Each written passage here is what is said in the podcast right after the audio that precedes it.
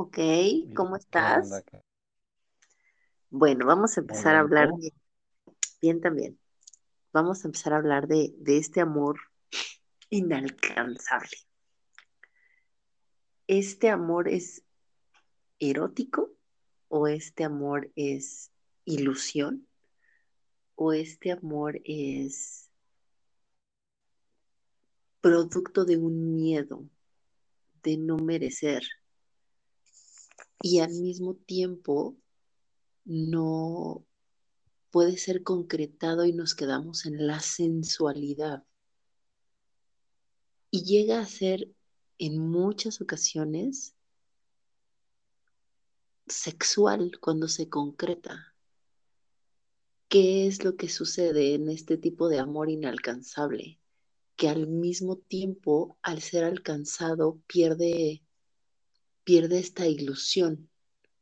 porque muchas veces no es lo que esperábamos. ¿Tú qué opinas?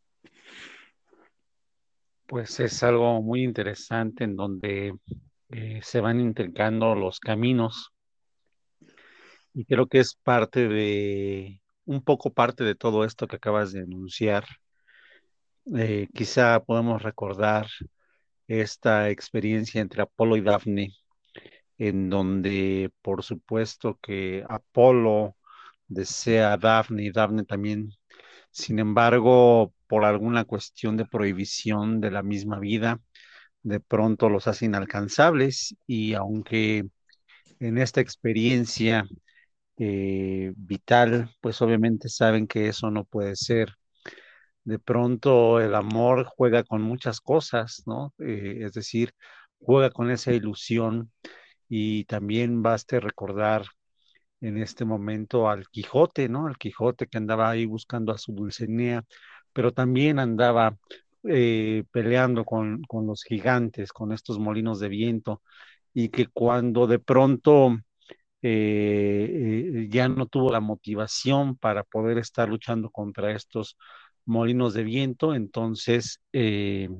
pues cayó enfermo, cayó en cama y a los pocos días murió. Es decir, creo que esta experiencia amorosa que nos tiñe el alma de fantasía, que nos da esta experiencia como el de Disney, que pone ahí eh, un corolario eh, para poder disfrutar de esta experiencia y de pronto eh, cuando se consuma puede perderse porque esa parte ilusoria, como bien dices, de pronto pasa cierta factura porque ya lo alcanzamos y ahora qué más necesitamos alcanzar. El humano es un ser eh, que nunca termina de satisfacer su deseo, su experiencia para poder estar contento. Entonces también en la insatisfacción humana creo que cae estos procesos amorosos, melosos, pero que a la vez también insuflan este sentido de vida. Y entonces, ¿esto te lleva a la madurez o a el anhelo de lo que no existe? Porque entonces tú solo ves el reflejo de lo que quieres ver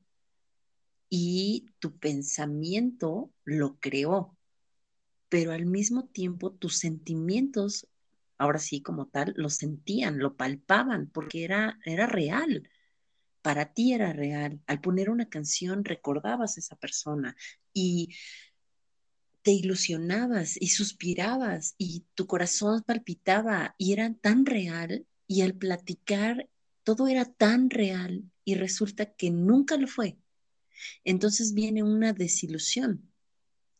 y es un poco un proceso de enamoramiento y de no querer madurar.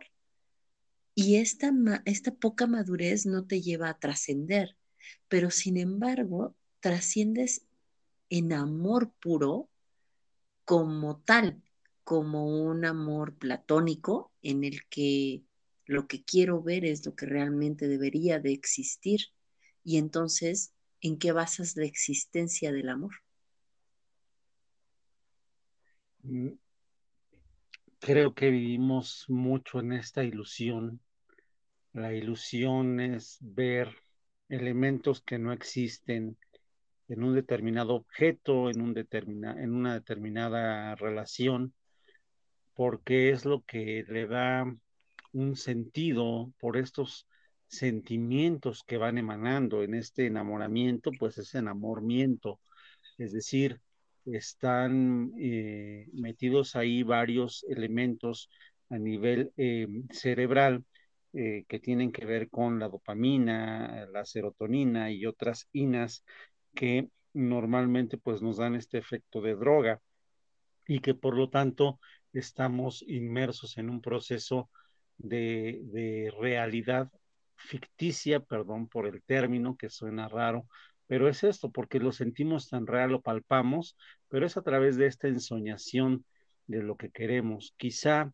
eh, una parte eh, del ser humano busca la madurez, pero en realidad siempre busca este juego, porque el amor también es un acto lúdico. Es decir, a través de la interacción con la otra edad hay un aprendizaje, hay una sanación, y entonces por eso siempre estamos buscando eh, que exista esto. Cuando el amor se consuma y vamos teniendo una interacción ya, eh, dígase, en pareja, vida en común, pues normalmente vamos bajando esa intensidad de, de estos neurotransmisores y por lo tanto eh, de pronto caemos en una rutina y entonces nos aparece una realidad más real, valga la redundancia, en función de que no era eso que esperábamos, pero Aquí también hay otro componente del amor que tiene que ver con la voluntad, lo volitivo. Es decir, cuando estamos en enamoramiento, percibimos a la otra edad como un proceso de, eh, eh, que nos destella, nos eh, tintinea, está esta estrella, esta majestuosidad, a lo mejor como hoy viendo la luna, y entonces esos reflejos de esa ensoñación es lo que nos hace vibrar, pero de pronto dejamos oculta la parte real de la otra persona. Y no es que nos haya mentido, sino que a final de cuentas nosotros queremos ver otras cosas y entonces ponemos en un altar a la persona. Cuando nos desilusionamos, es decir, que empezamos a ver lo que es más real, que siempre estuvo ahí, pero nuestra obnubilación no lo permitía ver, eh, era un velo que tenía ahí. Entonces empezamos a ver que hay una otra edad que va distinta a la experiencia o a la expectativa que yo tenía de esa persona y entonces viene esta desilusión. Es cuando entra la voluntad. Entonces, bueno, a pesar de esto, yo decido estar con esa persona y ahí se va construyendo un amor con esta madurez. Eh, ahora, creo que esta parte de la ilusión, esta parte de lo que decías unos minutos en función de lo lúdico,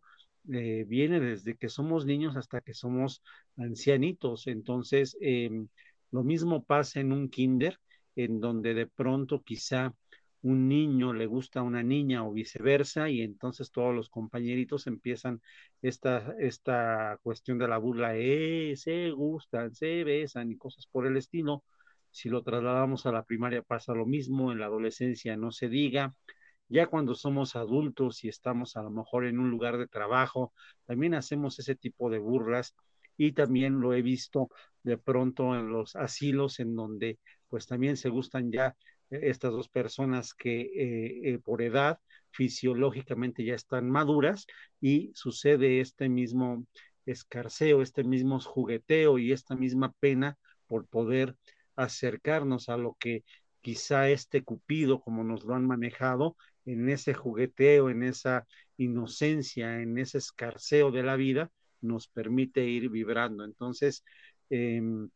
lo ideal creo que pudiera ser es que cada vez que avanzamos más, eh,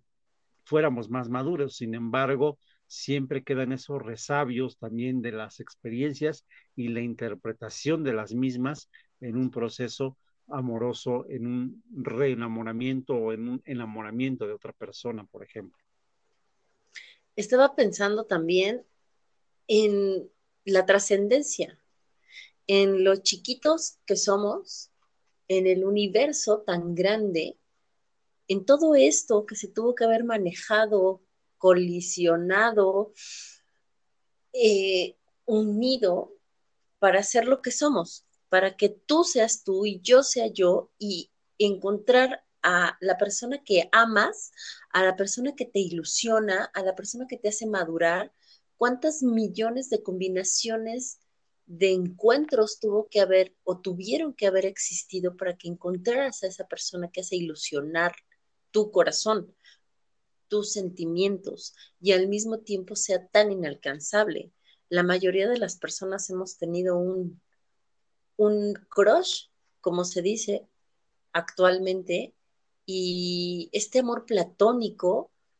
¿cómo es que llegó ahí? ¿Cuántas, cuántas rutas de energía tuvieron que existir para que número uno existiéramos y número dos nos diéramos hacia esa persona como nos damos o como nos dimos en su momento. ¿Qué tan simple pudo haber sido el manejo de la energía entre diferentes átomos en tiempo-espacio para estar donde estuvimos en cada uno de nuestros momentos de ilusión y de desilusión? Y eso fue lo que nos hizo ser lo que somos ahora. Pero al mismo tiempo no lo soltamos y eso que no soltamos nos hace sufrir. Y entonces muchos nos preguntamos si a eso realmente venimos, a sufrir y a no tener lo que debemos de tener o en otra perspectiva es como este pensamiento es muy inmaduro. Lo maduro es ser objetivo, es ser eh, pues más cerebral y decir, prefiero la paz y la tranquilidad a la pasión y la emoción. Entonces, ¿qué es lo que te hace ser uno con el universo y en qué momento lo eres, Miguel? Wow, em, recuerdo ahorita una canción muy bella en donde dice tanto tiempo, tanto espacio y coincidir. Y estas causalidades eh, tuvieron que formarse en algún momento en el que incluso quizá nuestro, nuestro cerebro, nuestra mente, con lo que hacemos el acto cognitivo, cognoscitivo, para ser precisos en el término, eh, no pudiera alcanzar a comprender hay muchas cosas que nuestra mente no alcanza a dimensionar por lo finita que es. Y como bien dices, todas estas conexiones que se tuvieron que dar, cómo eh, yo tenía que nacer de los papás que nací, con las condiciones que nací, para poder alcanzar a encontrar a este crush, a este amor de mi vida, eh, y cuántos elementos tuvieron que, darse para poder alcanzar eh, esta plenitud. No sé qué tanto tenga que ser racional el asunto. Desafortunadamente, creo que a veces esta parte racional nos limita mucho. Aunque por supuesto hay deberes y hay quereres, si estuviéramos todo el tiempo en alcanzar lo que queremos,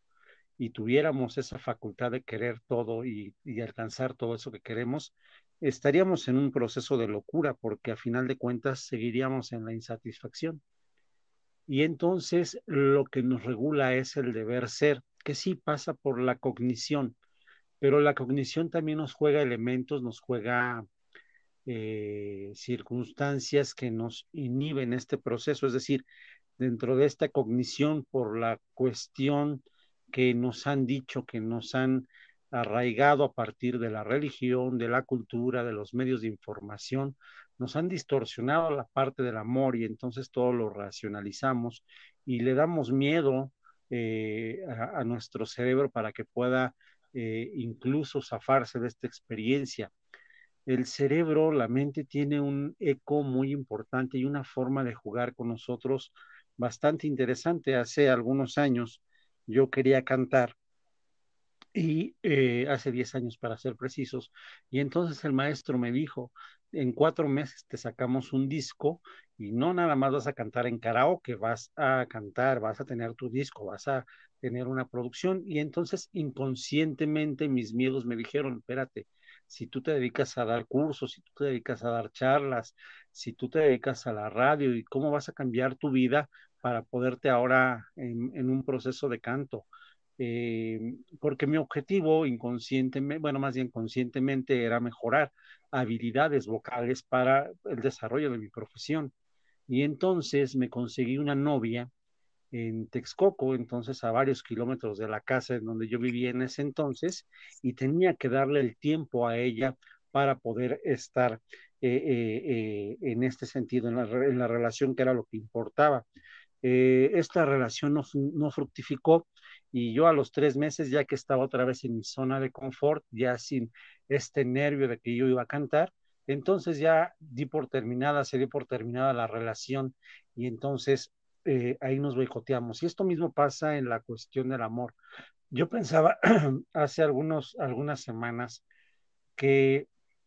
cuando lleguemos a la experiencia en donde nos van a ver, a ver, esto, esto sí lo hiciste, lo que no lo hiciste, palomita, palomita en nuestro checklist, cuando lleguemos a dar cuentas al cielo, eh, al paraíso, como le queramos llamar, eh, creo que, que Dios va a tomar más en cuenta no sé si hiciste bien las cosas y las pensaste bien, sino eso que te motivaba, eso que te hacía tener la pasión por la vida, esa lucecita que tenemos interiormente, la avivamos cada vez más. No con, no con esto quiero decir con una, con una expresión de me vale gorro todo eh, y hago lo que sea por hacer las cosas, sino eso que realmente nos insufla vida, entonces creo que tendremos bien palomeados el checklist. Es decir, esta parte cuando reconoces al amor de tu vida, cuando reconoces a esta persona que vibra contigo, que te hace crecer, que creces, que se crea un equipo, entonces creo que en ese momento podemos alcanzar esa divinidad. Creo que el paraíso también se puede alcanzar cuando estamos en este proceso emparejados de una manera sí madura de una manera juguetona, de una manera en donde también incluyamos la pasión, porque eso también nos permite valorar la vida. Entonces tenemos el Eros y el Thanatos como las dos fuerzas que emergen y que nos dan las posibilidades. Y entonces creo que el miedo está mucho en el Thanatos porque nos va matando lentamente y el Eros está en esta cuestión de la vida que nos permite avanzar. El problema son los condicionamientos que nos inhiben ir por lo que realmente deseamos porque a veces pensamos que no lo merecemos, lo decías hace un instante. Esta parte del no merecimiento, de la, de la expectativa no cumplida, y si es cierto, y si no es cierto, y si en realidad tiene razón lo que dice Disney, lo que dicen las telenovelas, que para encontrar también un verdadero amor primero tenemos que sufrir. Entonces ahí estamos condicionados emocionalmente y desde la parte cognitiva a tener elementos que al final del día puedan trazar un elemento de, eh, de, lo que llamamos en psicología eh, autoprofecías cumplidas. Entonces, eh, hay un libro maravilloso de Marianne Williamson que se llama La plenitud del amor y en un capítulo particularmente habla de que de pronto eh, en esta analogía viene una nave espacial, se eh, posiciona en el jardín trasero de tu casa y te dice, bueno, pues ya, ven, ya llegamos por 10, lo que tanto hemos, lo que tanto has pedido.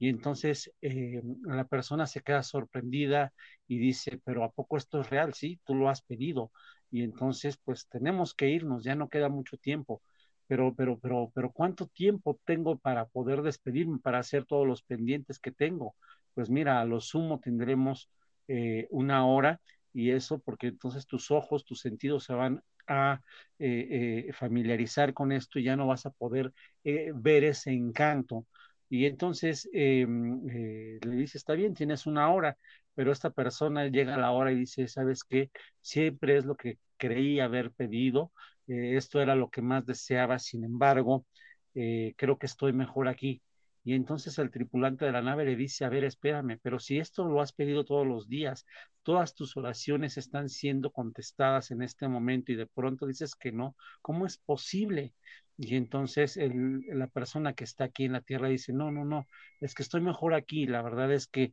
eh, sí, me da mucho miedo, pero esto ya lo tengo conocido. Entonces, pues eh, gracias, este, pues sí es lo que pedí, pero creo que no soy merecedor de esto. Y entonces se va a la nave y la tripulación eh, va pensando, bueno, este, este interlocutor, ¿qué es lo que sucede? Y llega a entregar cuentas con Dios y le dice, bueno, tú sabes lo que pasó, eh, pero si esto es lo que pedía, ¿por qué se quedó ahí? Y entonces Dios le dice en este, en este cuento maravilloso, dice, bueno, pues es lo que él, él no, no, estaba preparado para encontrar esta luz. Y así va contando muchas otras historias, Marianne Williamson, que nos permite encontrar a este mundo, a este jardín maravilloso de lo que es el amor en plenitud. La cuestión aquí es que de pronto no lo creemos porque estamos más metidos en la parte cognitiva que en la parte espiritual, que en la parte de este sentir, la fe, eh, el entusiasmo, que es algo que se siente en el cuerpo, son dos ingredientes principales para poder alcanzar nuestros objetivos, nuestros sueños y en ese sentido, pues también alcanzar esta plenitud del amor. Entonces somos amor y luz. Esta luz que sí. se enciende y que yo sigo y que se apaga porque no es la luz que yo quería ver. Y al final del día lo que yo anhelo es luz primigenia, la luz de la primera explosión universal, lo que hizo que girara el gas, los planetas se formaran y de ahí salí yo, de este millón y millón y millón y millón de combinaciones con todo mi ADN en donde tuvo que caer el planeta Tierra y yo lo que busco y anhelo es una luz, una luz universal, una energía que siempre me llama y me llama a mi nivel energético, a mi vibración y te llama a tu vibración, a la propia de cada uno. Por eso no nos enamoramos de la misma forma y somos simples estrellitas, ¿no? Como diría Stephen Coke, somos simples polvos de estrella.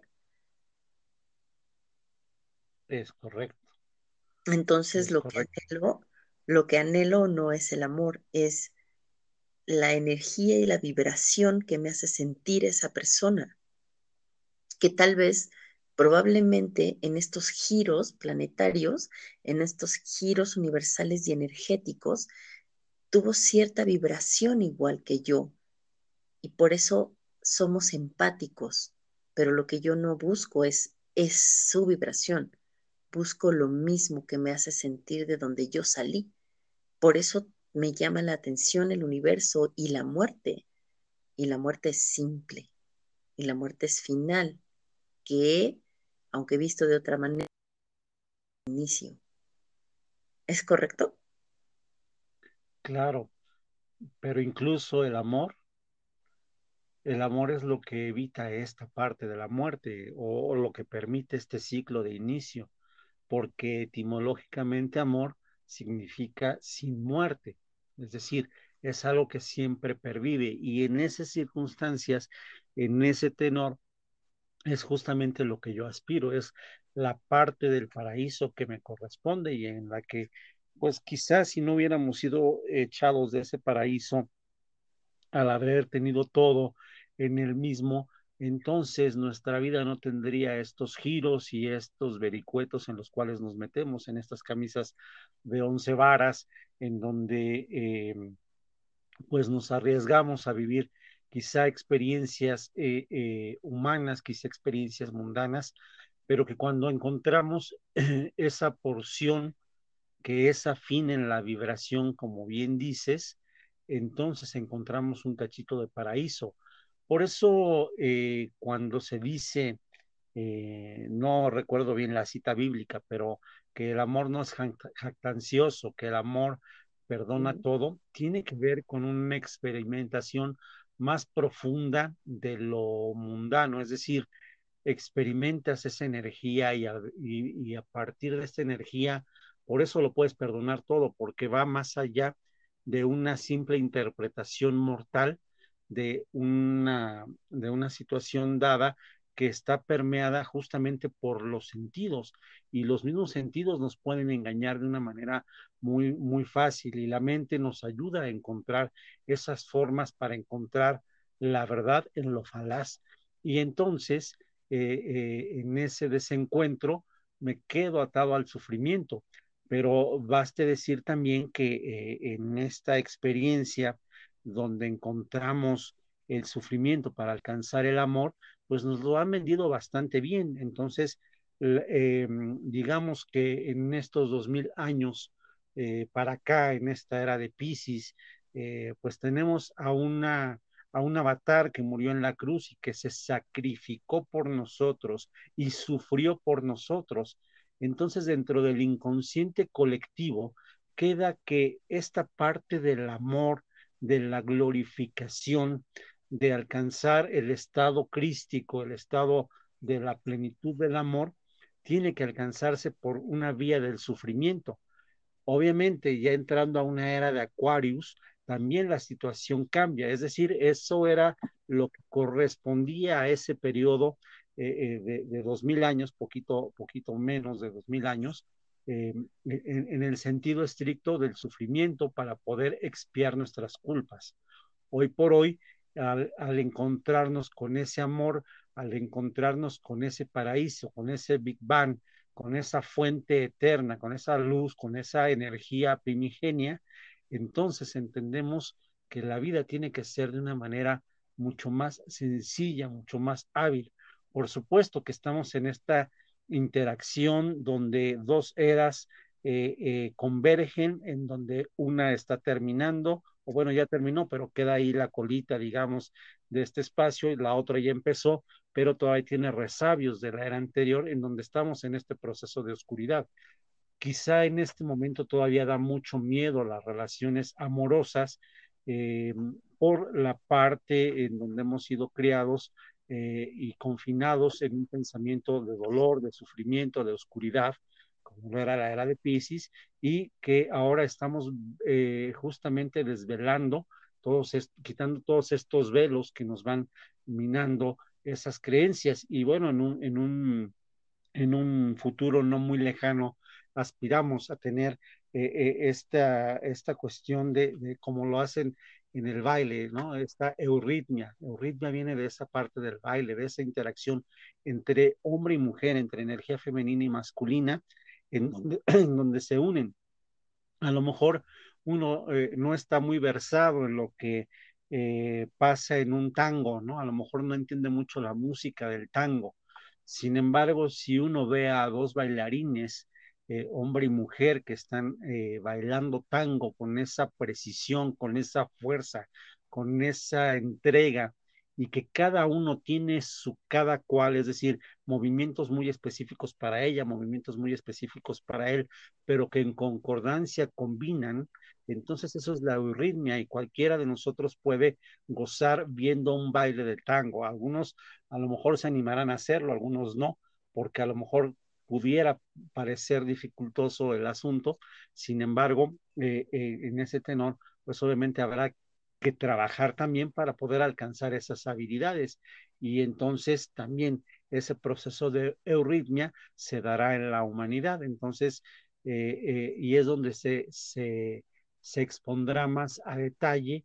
esta experiencia del amor sin andarlo ocultando y sin andarnos eh, sintiendo mm, culpables, miedosos, eh, sin sentirnos como en esta vergüenza de que de pronto nos da el aceptar que alguien nos gusta, ¿no? Entonces, por ahí creo que puede ir este asunto.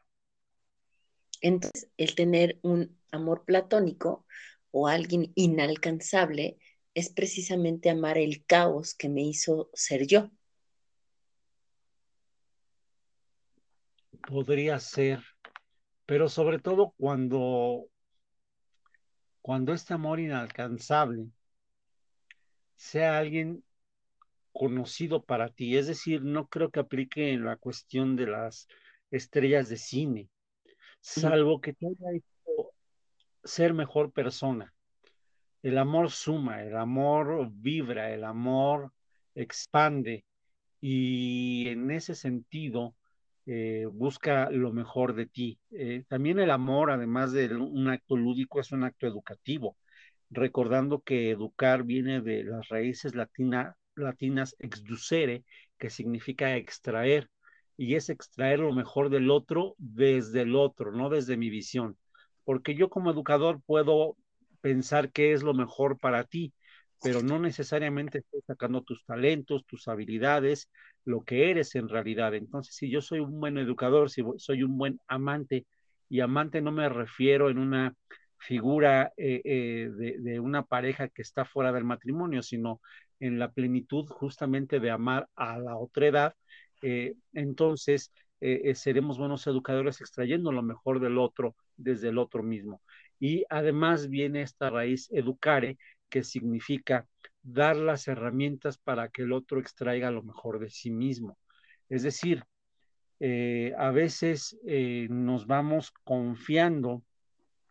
o nos vamos dando cuenta en este proceso amoroso, eh, a lo mejor sí consumado, a lo mejor sí vivenciado, en una, en una situación que, que de pronto vamos avanzando a nuestro ritmo y no esperamos al ritmo de la otra persona.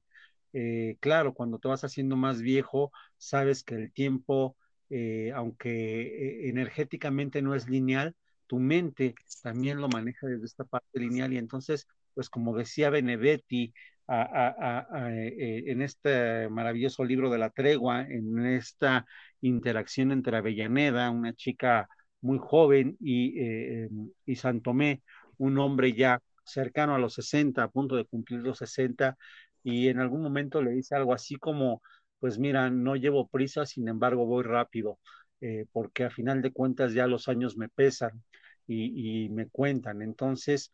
eh, ese puede ser un proceso en donde de pronto las otredades no se alcanzan a, eh, a involucrar de la mejor manera en ese proceso y entonces por eso de pronto nos podemos separar, por eso de pronto se vuelve inalcanzable, porque de pronto no, no estamos respetando los ritmos de cada quien eh, y eso tiene que ver mucho con la parte del ego y esto está dentro de la oscuridad. Entonces, eh, pues avanzar en la luz nos ayudará a encontrar este proceso y bueno, eh, eh, en esta cuestión de lo que nos acerca más a ser quienes somos, a vibrar desde esta, desde esta parte amorosa de la que somos parte, es decir, somos como, digamos, la creación es el mar, eh, y ahí está todo lleno de amor, y nosotros somos gotitas de esa creación, entonces somos parte de, de, esa, de ese mar, y tanto el mar nos contiene a nosotros como nosotros contenemos al mar, entonces en esa sabiduría infinita podemos eh, avanzar y si nos construye de mejor manera, entonces por supuesto que, que vale, vale bien alcanzar incluso esas, esas utopías en un amor eh, platónico, como, como lo llamas, como lo llaman. Ok, entonces de alinearse el universo, que es tan caótica, pero al mismo tiempo simple, me hace ser yo mismo y tengo que amar eso que soy para no entender o no creer que el dolor viene de afuera, sino que el dolor me lleva a amar y me hace amarme y anhelar lo que realmente existe sin ponerle ningún filtro, sin enaltecer de más las cualidades de cada persona. Y entonces ahí entenderé que el amor platónico no es más que el reflejo de lo que yo soy, de lo que yo quiero ver en mí y que realmente veo, pero me da miedo manejar. Sí, aunque no creo que el dolor sea la, la llave. Es decir, pero a través del dolor entiendes. O sea, aprendes a través del dolor. El dolor te ayuda. Es básico el dolor sino cómo te proteges o cómo entiendes que eso no se hace o eso no está bien para ti. Si no existiera el dolor, estaríamos muertos. Claro. El proceso... O sea, a través del dolor yo me amo y me cuido, si no, no existiría una manera de entender, no en, esta, en este plano material, ¿no? O sea, no estamos hablando de un dolor energético, o sea, simple y sencillamente la energía, al tener una diferente forma de materia, al ser una forma eh, de plasma, pues me queda claro que no hay algo que le duela o algo que no lo deje vibrar. El dolor es lo que no te deja vibrar en tu materialidad. Entonces, a partir de ahí aprendes a vibrar de, de, manera diferente y tu energía eleva de una manera diferente lo que sientes. A eso me refería con el dolor, no con el dolor como tal, de sufrimiento, sino de entendimiento. Si yo sigo teniendo el mismo dolor y lo sufro todo el tiempo y me pego en donde siempre me duele, entonces eso ya no me hace vibrar para bien. Claro, claro. Eh, es muy denso materialmente hablando la parte del dolor. Y en esencia nos debería funcionar para esto que dices. Sin embargo, nuestra, nuestra psique ha sido entrenada para permanecer en el dolor y buscar el, eh, eh, eh, incluso un umbral muy más grande. Y lo tenemos con las canciones, cuando una canción nos llega y entonces de pronto sentimos que el cantante no la dice con la suficiente vehemencia y fuerza para aliviar nuestro dolor, entonces ahí la regresamos. Y entonces se vuelve algo patológico porque estamos entrenados para ir necesariamente hacia el mar. Nos sentimos,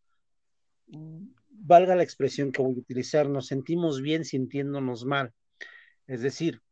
nuestra vibración se, se, basa a través de la educación o bueno, del adiestramiento que tenemos en la vida, en el miedo y en el dolor. O sea, nos tiene que doler para que realmente eh, vivamos, ¿no? Entonces, entiendo, por ejemplo, el dolor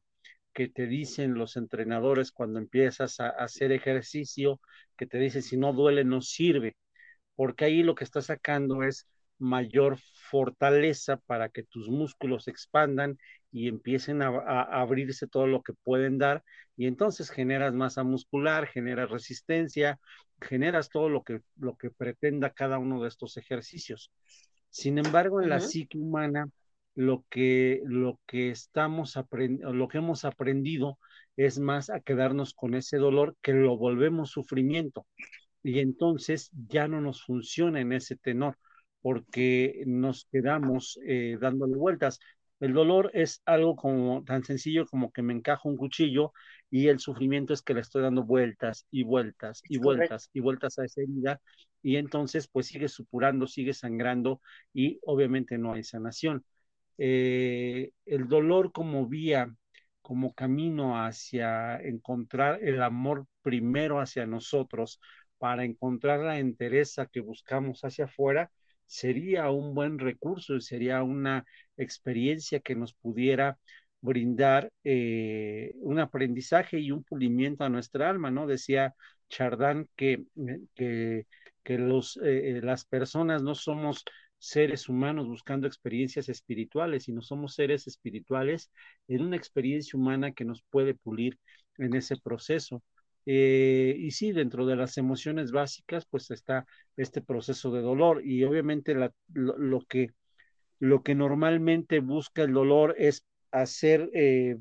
poner nuestra visión, poner nuestro focus sobre eso que nos duele. Sin embargo, la mayoría de nosotros estamos acostumbrados a atenuar el dolor con algún placebo eh, que, es, que resulta inmediato. Normalmente no vamos a la raíz de ese dolor porque nos da miedo, nos asusta que eh, ese dolor sea algo más profundo. Eh, y entonces es cuando, cuando le damos paliativos y en el proceso amoroso también nos quedamos en esos paliativos muchas veces, nos buscamos un clavo que saque otro clavo, nos metemos a experiencias, no sé, eh, pueden ser místicas, pueden ser de trabajo, pueden ser de una forma tan sencilla para escapar de esa experiencia, que bueno, pues eh, nos va limitando esa posibilidad de sanación. Ok, entonces sanar es aprender a amar lo que se tiene y trabajar hacia expandirte de una manera positiva.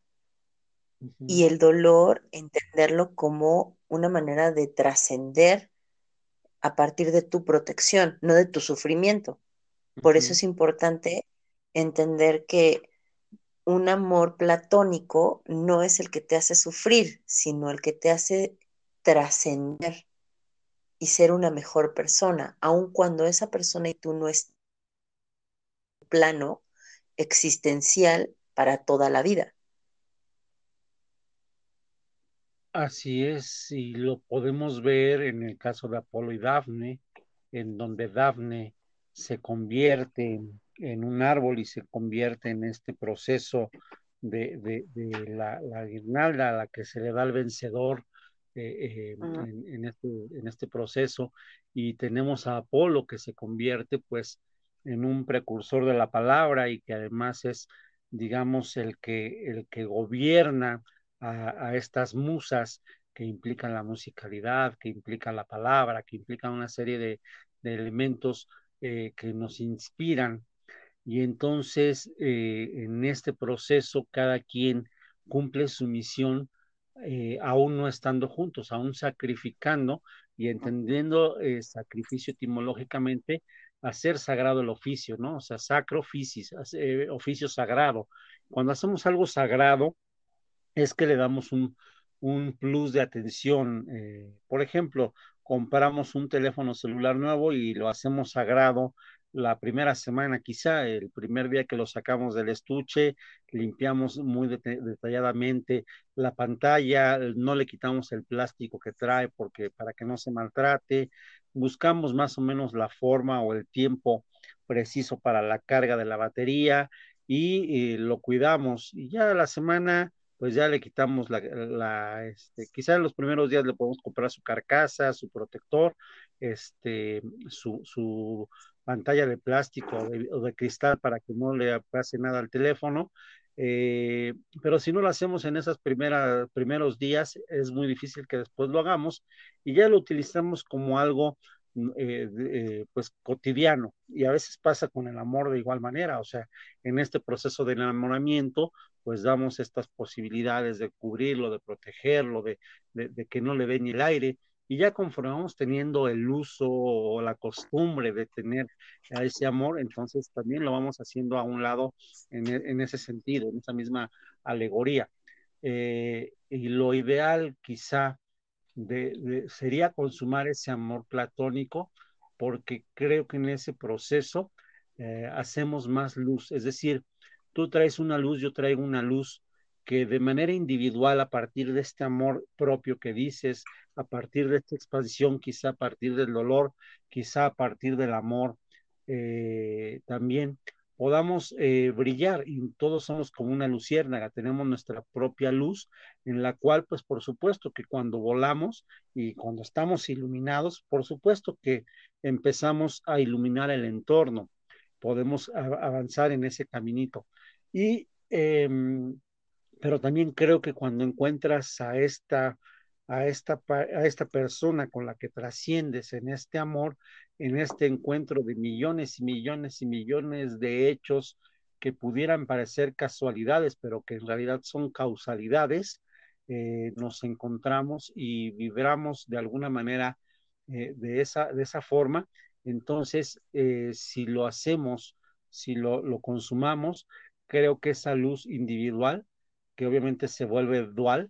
se vuelve doble, entonces se expande mucho más ese rayo de luz, esa, esa área de,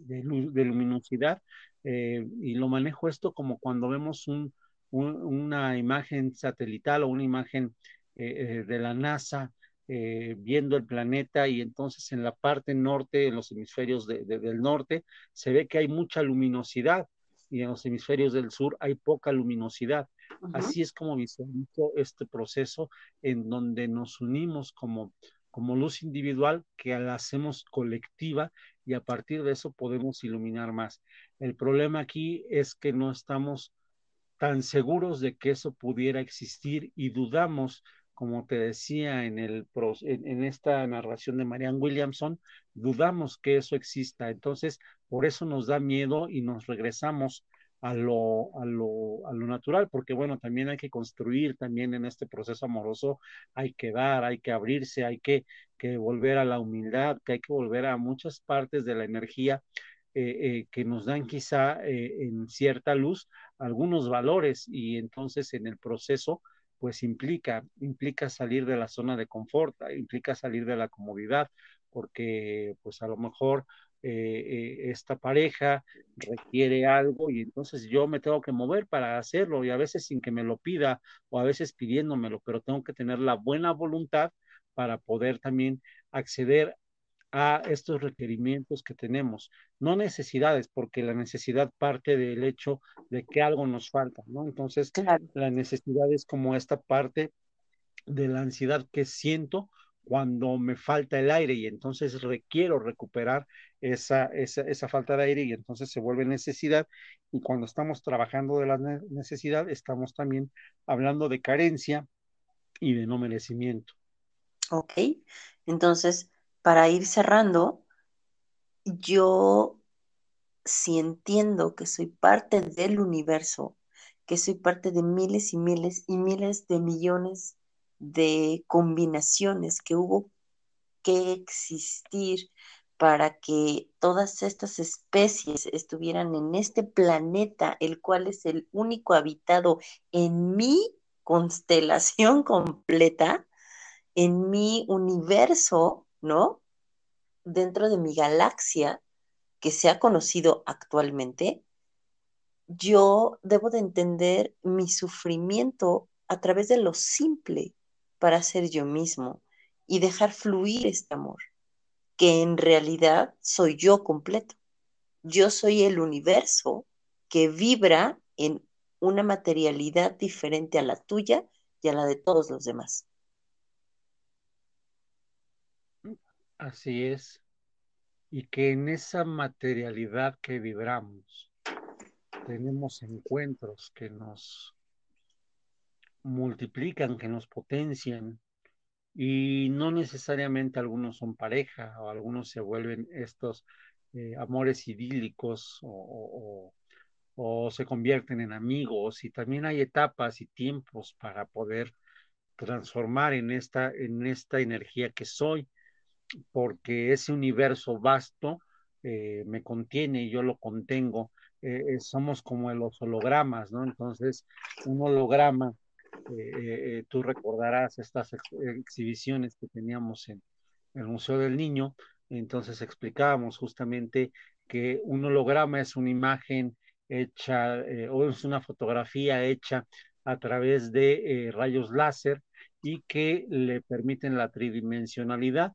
pero que esta fotografía pueda ser del tamaño que sea, la podemos partir en cachitos, los cachitos más pequeños que pudiera hacerse, y que en efecto este cachito, este pedacito minúsculo de uno por uno, por ejemplo, refleja la misma imagen o contiene la misma imagen de una eh, de un holograma que pueda ser de tres por tres metros. Entonces, eh, en la misma circunstancia, nosotros tenemos esta parte del, universo que somos y el universo que, que es, eh, y a partir de ello entonces también construimos otras interacciones que permiten a su vez generar mayores interacciones en donde por supuesto puedo encontrar ese amor de mi vida, ese amor eh, eh, que se vuelve tan importante para mí, porque al entablar y al percibir nuevas formas de vida, entonces podemos abrir la, la, parte oculta que a lo mejor está en la cotidianidad, pero que no podemos ver en el fondo, porque cuando estamos en este proceso de enamoramiento, pues tenemos ese velo que no nos deja ver. Entonces, cuando se van abriendo, vamos dejando fluir toda esta energía, por supuesto que incluso ocurren los así llamados milagros, porque a final de cuentas nosotros también somos co-creadores de esos milagros. Y como alguien me decía hace no mucho tiempo y me lo han repetido durante los últimos meses incansablemente,